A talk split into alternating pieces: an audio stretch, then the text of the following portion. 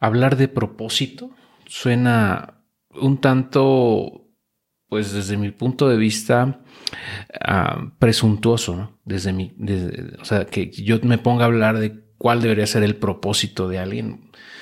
Pues, o sea, de entrada yo no sé quién eres, yo no te conozco, ¿no? Y tampoco me considero alguien para, o sea, que, que, yo deba de definir cuál es el propósito que deberías tener, ¿no? Ni mucho menos, pero yo creo que te puedo aportar un poquito con mi experiencia personal en esa búsqueda constante del propósito. Y esto que te voy a platicar se remonta a varios años atrás, te estoy hablando tal vez de pues unos 15 años, cuando leí el libro eh, El hombre en busca de sentido que bueno, es muy famoso, si no lo has leído te, lo recomiendo mucho. Eh, y es una historia muy, muy cruda y real de un médico, un doctor, que estuvo en un campo de concentración en la Segunda Guerra Mundial. Y bueno, él se puso a, pues a observar desde su perspectiva como médico cuál era la razón por la cual unas personas aparentemente saludables que llegaban al campo de concentración, que se veían fuertes, ¿no? robustos, saludables, pues, eh, morían muy pronto. Y cómo otras, y por qué otras personas que se veían muy débiles, que se veían muy delgadas, ¿no? duraron años y, y muchos de ellos incluso sobrevivieron al holocausto. Estuvo haciendo esas observaciones porque él también sobrevivió. Estuvo eh, observando, vamos, todos esos, estuvo como dos años o algo así. Y eh, concluye que la diferencia entre esas dos personas, el que moría muy pronto y el que sobrevivía, era justamente el propósito, el tener una razón por la cual continuar viviendo. Eh, alguna, ya sea alguna persona que querían ver o alguna acción o algún proyecto, algo, cualquier cosa, pero eso era lo que los mantenía con vida. Y en el momento en el que ese propósito desaparecía, la gente moría muy rápido. Entonces, bueno, dedicó el resto de su vida a pues ahondar en todos estos temas. Y este libro, como te comento, eh, se llama El hombre en busca de sentido y el autor es Víctor Frankl. Eh, y te digo, es un clásico. Si, si lo puedes leer adelante, te lo recomiendo muchísimo. Y bueno, como te decía, este libro eh, marcó mi vida, yo creo, para bien, porque me sembró la semilla de eh, siempre buscar un propósito en mi vida, tener un objetivo y, y, trabajar hacia él. Y durante todos estos años, pues ese propósito se ha ido ajustando, ha ido cambiando pero siempre he mantenido uno, una serie de propósitos. Y es un descubrimiento personal. Yo creo que, como te decía al principio, nadie te lo va a decir, nadie debería decirte cuál es tu propósito. ¿no? Tú debes de descubrirlo, tú tienes que definirlo y tú tienes que perseguirlo. Eh, y pues convertirlo en no nada más en un objetivo, sino en algo que rige o bien eh, determina el resto de las decisiones que tomas en tu vida.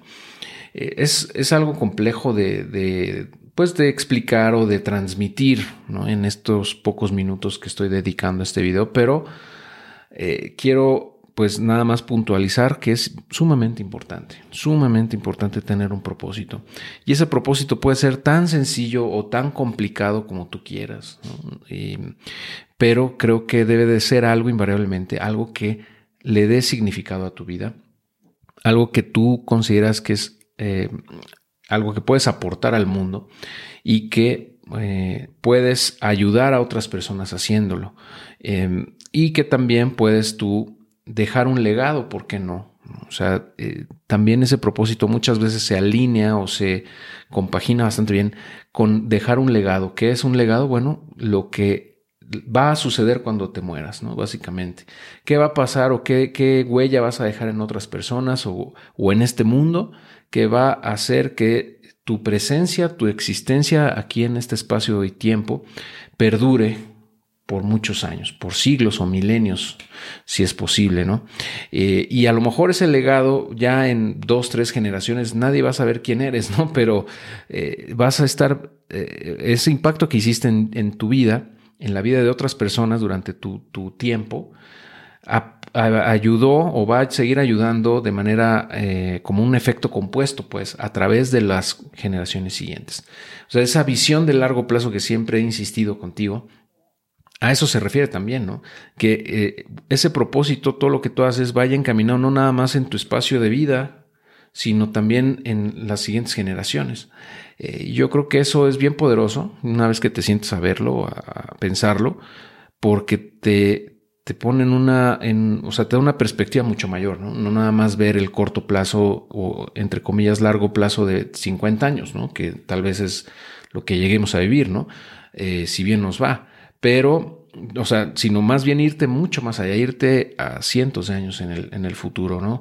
Eh, y, bueno, pues dedicar nuestra vida a, cosas que perduren, yo creo que es algo pues, sumamente, eh, no nada más gratificante, sino también, eh, pues, motivante para seguir, ¿no? Para crecer, para seguir aprendiendo, para seguir creando cosas, ¿no? con ese enfoque yo creo que es como deberías de buscar ese, ese sentido eh, y como te digo, es indispensable, ¿no? Para, no nada más para, pues para lograr cosas, sino también para disfrutar también de mejor forma o de manera más plena nuestra existencia, los muchos o pocos años que nos queden en este plano existencial. Y bueno, si te gusta ese libro que te, que te comentaba de Víctor Frankl, también te recomiendo que te eches un clavado en este otro que también escribió él, que se llama El hombre en busca del sentido último. Y aquí ya se mete mucho más al, tema de, pues, de conciencia espiritual, de análisis existencial, que yo creo que son cuestiones que todos deberíamos de alguna vez formularnos, ¿no? Es increíble la cantidad de gente que yo creo que pasa toda su vida sin siquiera pensar en esto, ¿no? Entonces el hecho que tú estés aquí, que pases por este momento, que coincidamos, pues eh, me, me, hace eh, o me fuerza, mejor dicho, a no dejar pasar esa oportunidad, ¿no? De que estamos ahorita conectados de alguna manera para hacerte saber esto, ¿no? y, tal vez eh, pues tocar de manera significativa tu vida a través de estos aprendizajes que quizá con suerte tú, tú adquieras, ¿no? A través no nada más de estos videos, sino también del contenido que te estoy recomendando, en este caso de, de Víctor Frankl, ¿no? Y bueno, el caso de Víctor Frankl es especialmente desde mi punto de vista importante porque no nada más pasó por una de las cosas más horribles que te puedas imaginar en la vida, que es un holocausto, eh, que es ver esa tragedia humana en su máximo esplendor, eh, sino también la pérdida de su familia prácticamente, ¿no?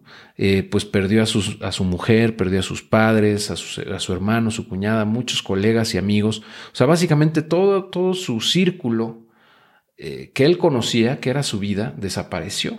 ¿Y cómo te recuperas de eso? ¿Cómo puedes darle un sentido a tu vida después de pasar por eso? y bueno, él publicó más de 20 libros, eh, se volvió un referente, ¿no? Eh, trabajó como docente muchos años y, bueno, pues dejó un legado básicamente en todos estos temas de psicoterapia, de existencialismo, em, eh, humanismo, etcétera. Entonces, pues yo creo que eh, eh, hace sentido, ¿no? dedicar un poco de tu vida a, leer esos dos librillos, ¿no? El, hombre en busca de sentido y el hombre en busca de sentido último, que son sumamente pequeños, ¿no? Pero creo que te pueden dar una perspectiva muy, mucho más enriquecida de nuestra existencia. Eh, y pues valorar también lo que tenemos hoy en día, ¿no? O sea, el tener esta libertad que muchas veces es coartada de alguna manera por el gobierno, por las instituciones, por el crimen organizado, etcétera. Pero bien o mal, tenemos muchísimas libertades que hace 50, 70 años eran impensables. Entonces, bueno, eh, te lo dejo aquí de tarea. Ojalá le dediques un poco de tu vida a eso y que te aporte muchísimo, así como lo hizo conmigo. Y bueno, pues eh, sin más por el momento, te dejo y te mando un fuerte abrazo.